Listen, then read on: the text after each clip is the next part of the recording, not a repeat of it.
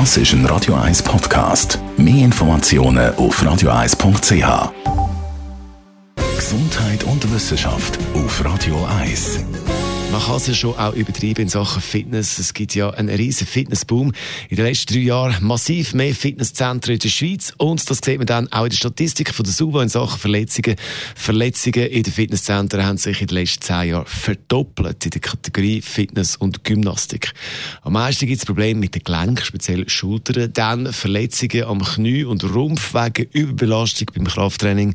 Allerdings muss man auch sagen, ganz schwere Verletzungen mit Arbeitsunfähigkeit Möglichkeit gibt es doch eher selten. Trotzdem verletzen sich immer wieder Leute beim Trainieren im Fitnesscenter.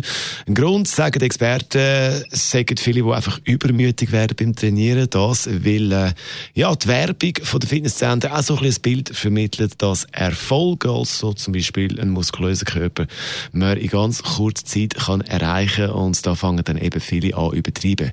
Gewicht drauf beim Trainieren, zu viel Gewicht, machen nochmal eine Runde, wo es eigentlich nicht sollte und dann ist es eben zu viel. Auch ein Aspekt, der Trend im Fitness geht mehr in Richtung Freiübungen, also dass man mit Handeln schafft und anderen Elementen im Gegensatz zu den fixierten Geräten gibt es da eben mehr Verletzungen, wenn man es falsch macht. Also, Ehrgeiz beim Trainieren ist gut, aber zu viel dann eben auch nicht. Es ist sozusagen eine Gratwanderung und das da ist ein Song, den ich im Fitness kurz bevor ich übermütig werde.